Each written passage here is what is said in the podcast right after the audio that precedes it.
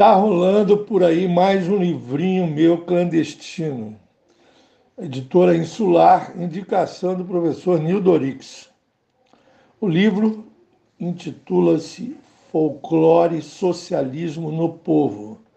Repare aí, caríssimo ouvinte, a sutileza na diferença. É socialismo no povo e não socialismo do povo. É que não existe ainda socialismo do povo, mas a cultura popular do folclore é o único lugar onde vinga a solidariedade socialista, a exemplo do multirão, do puxirão, que se encontra em qualquer canto do Brasil. Eis o mote, a sentença, o estribilho do socialismo no povo. Viva a fartura que a miséria ninguém atura.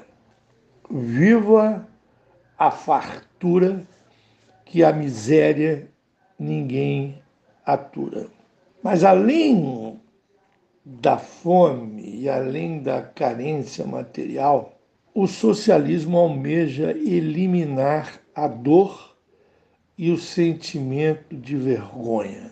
A dor de existir e o ser humano envergonhado em sua frente. Nada pior do que sujeito envergonhado. Então, o socialismo teria que romper a dor e o sentimento de vergonha, mais do que assegurar as condições materiais dignas para todo mundo.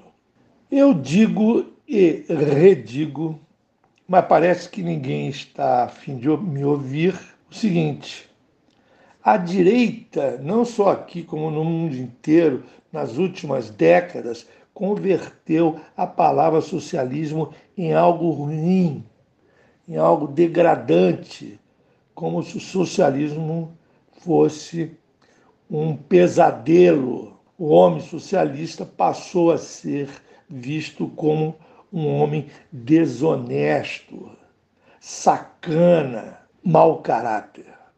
A consequência é o seguinte: o capitalista Bolsonaro é um cara boa gente, Mouro é uma fofura, é um encanto de pessoa, porque ambos combatem o socialismo. O socialismo aparece como uma coisa extremamente prejudicial à felicidade do homem. Para o comitê Bolsonaro, que aliás vai ser difícil diferenciar uma coisa da outra, inclusive na dicção de ambos. Ambos têm uma dicção semelhante, oclusa, fanhosa, cheia de falsete. Para o comitê Bolsonaro, o melhor dos mundos é o mundo do capital. É o dinheiro mandando em tudo. Como diz o bispo de Macedo, como diz o cardeal Malafaia, quem não tem dinheiro não tem razão. Quem não tem dinheiro perde a razão. Está condenado por Deus quem não tem dinheiro. Vagabundo, caçacheiro, cachacheiro, cachacheiro, só pensa em sexo. O bandido é pobre e por isso tem que votar em candidato rico. É isso o que aparece nas pesquisas eleitorais. O bandido é pobre, o pobre é um condenado, e é por isso ele tem que votar em candidato rico. Vota no velho da van, bicho. Vota no velho da ban. Vota no velho da van. A lógica perversa é que o candidato rico já está rico. Então, quando ele chegar lá, ele não precisa roubar. É essa lógica do feitiço enganador que personifica a coisa e coisifica a pessoa.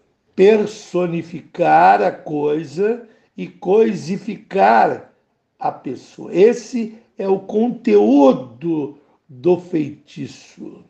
Eu compro o boné do Neymar, aí eu viro a pessoa do Neymar, pessoa milionária do Neymar. Basta eu comprar, botar essa coisa, chama boné na cabeça, para eu virar a pessoa. Não passe de mágica. Esse é o fetichismo, que o Marx chamava fetichismo da mercadoria. Começa aí, mas não acaba na mercadoria. Vai para todos os setores da sociedade.